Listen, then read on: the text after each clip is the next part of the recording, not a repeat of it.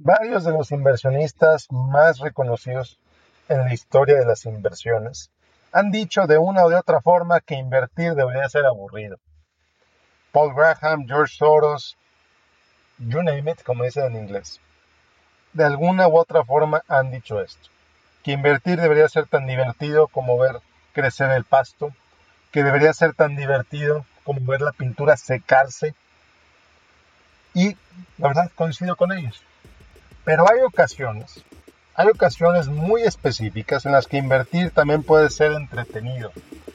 Vaya, está divertido. En este episodio te voy a compartir algunas de ellas. Comenzamos.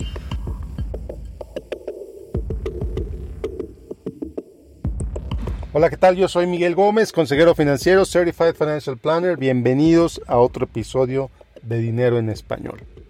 Y sí, la verdad es que invertir debería ser aburrido.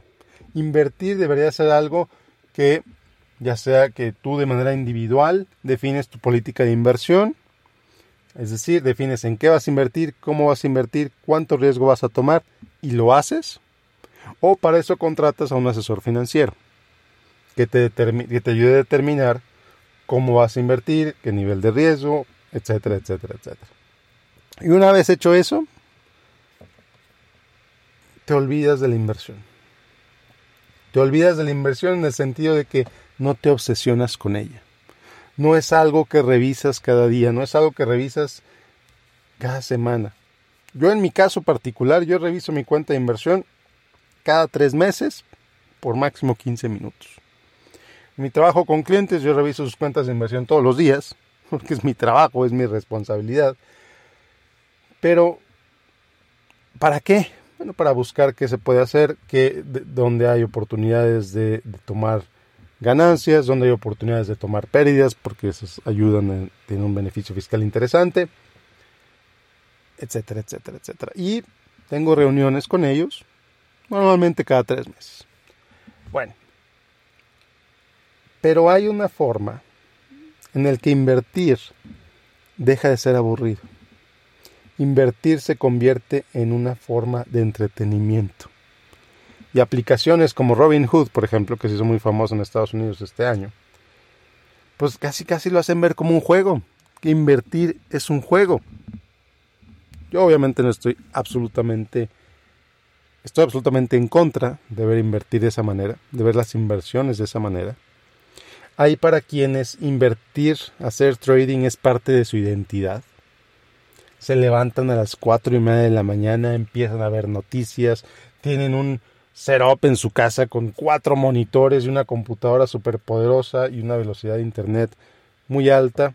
Claro, ya si me has escuchado en otros episodios, sabrás mi opinión al respecto, pero hay para quien esto es una pasión, es un hobby. Hay quien construye legos, por ejemplo, yo construyo legos, yo amo los legos. Hay quien gasta en perros, hay quien gasta en automóviles, hay quien gasta en lo que tú quieras, y hay para quien el trading es un pasatiempo. Y ahora bien por ellos, ok, no los juzgo. La gran mayoría de ellos va a perder dinero, pero está bien. Entonces en este episodio te voy a compartir cuándo invertir puede ser una forma de entretenimiento.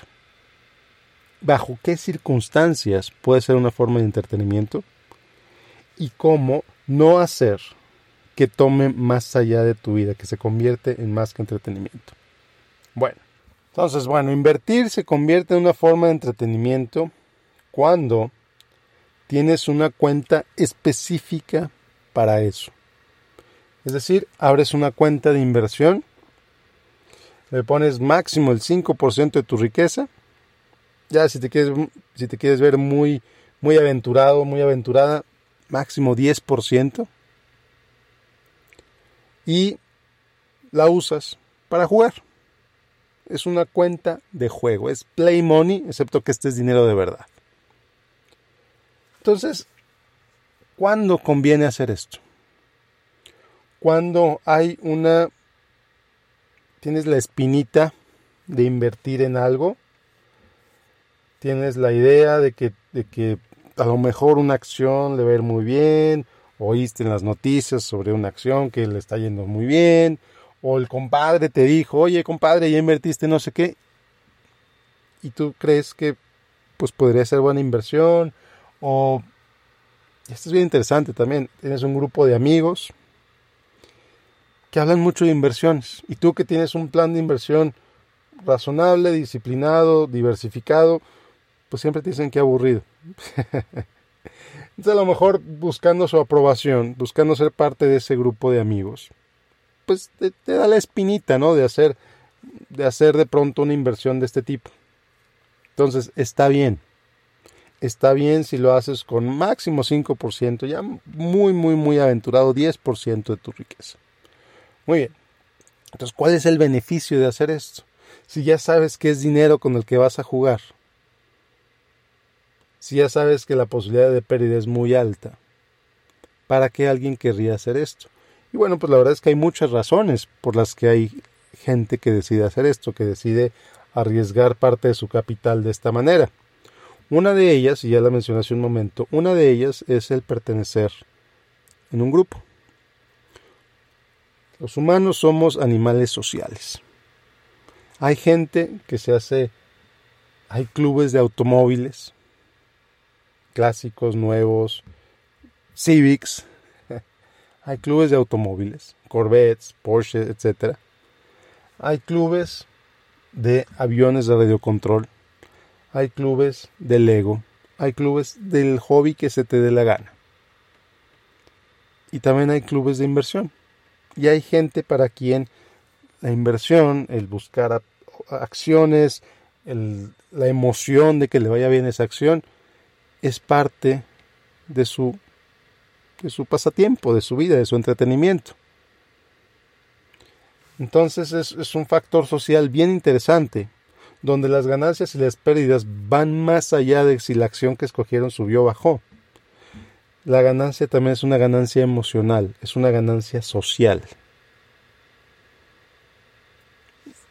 Entonces es gente que se emociona mucho cuando van al golf el, sábado en la mañana y le dicen al compadre, compadre, gracias por ese tip que me diste, subió 20%. Oye, la, acción que vi en, en, las noticias ayer, sabes que bajó 10%. Y de eso platican. Y está bien. El problema es cuando te vas más allá de ese 10%, y empiezas a hacer eso con todo tu dinero. ¿Por qué es un problema? Porque entonces empiezas a poner en riesgo todo el patrimonio familiar. Imagínate nada más lo difícil que va a ser explicarle a tu esposa, a tu pareja, a tus hijos, ¿saben qué? Perdí el dinero de la universidad apostando en la bolsa. Sí, pero mis amigos me llevo muy bien con ellos. No, no va por ahí. Por eso es bien importante lo que dije al principio, tener límites. poner un límite de cuánto estás dispuesto a poner. Yo digo máximo 5%, ridículamente alto 10% de tu riqueza, adelante. Pero no más que eso. No más que eso. Entonces, como te digo, es un beneficio social. Entonces estas inversiones no se hacen por, por la emoción de ganar o perder. No es por avaricia, no es porque quieres duplicar tu dinero. No, sino es porque tienes, quieres tener algo de qué platicar con tus amigos cuando los veas. Entonces es bien interesante y la motivación es bien diferente también. La motivación de pronto no es ganar lo más posible, que esa cuenta crezca lo más posible. La motivación no es tener un retiro, tener un portafolio para tu retiro que pueda sostener tu estilo de vida cuando te jubiles. No, la motivación para esa cuenta es tener de qué hablar. Sí, ganar, ganar está muy bien, pero la motivación principal es tener de qué hablar. La segunda motivación para hacer esto, desde mi punto de vista obviamente, es una motivación biológica. Porque el hacer trading el hacer transacciones de este tipo, el tratar de adivinar qué acción va a subir, qué acción va a bajar, etcétera, pues genera una reacción en el cuerpo, acelera el corazón, libera hormonas en el cerebro que te hacen sentir bien. Entonces, así como hay quien le encanta salir a correr para sentir ese runner's high, como le llaman, así, así como hay quien le encanta aventarse de paracaídas, porque le encanta tener esa sensación, o subirse a la montaña rusa, etc. Así hay a quien le emociona el apostar. Y esto es donde, donde se convierte, donde se puede convertir en algo muy peligroso. Puede ser adictivo inclusive. Por eso digo, bien importante separar el dinero con el que vas a jugar. Tenerlo aparte. No poner en riesgo tu patrimonio personal, no poner en riesgo tu patrimonio familiar. A cambio de esa explosión de químicos en tu cerebro. Porque puede ser muy peligroso. Puede ser mucho, muy peligroso hacer esto con más dinero del que puedas perder. Entonces, a mí lo que me da mucho coraje es ver esta gente que vende cursos de trading, que vende señales de mercado, que vende este tipo de, de actividades a gente que no tiene una educación financiera, a gente que no tiene dinero, porque de pronto es gente que va a perder su patrimonio en ese juego. No es, eh, no es gente que no tiene la educación financiera para entender el nivel de riesgo que estas actividades conllevan. Porque esos vendedores te lo ponen como algo muy fácil, como que ganas fácilmente, como que te puedes jubilar eh, con 10 minutos al día. Y no, la verdad es que es algo peligrosísimo.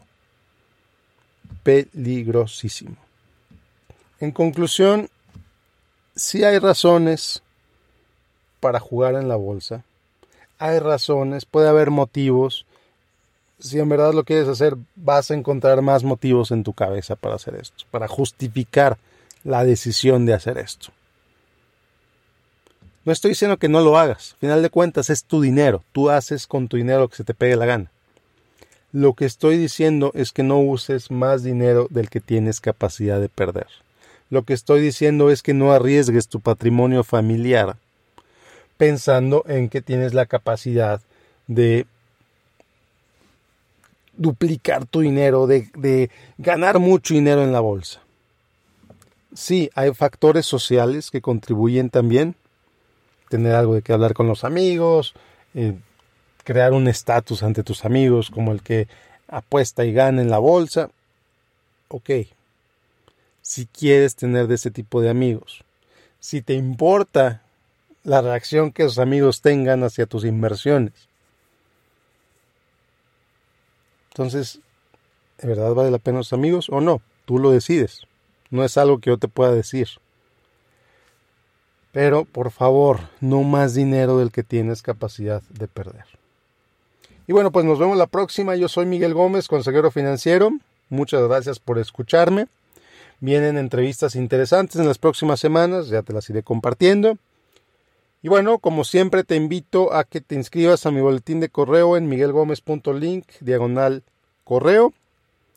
Y si quieres seguirme en facebook.com, diagonal Miguel Gómez Consejero. Yo soy Miguel Gómez, consejero financiero, Certified Financial Planner. Que tengas un excelente, excelente día. Hasta la próxima.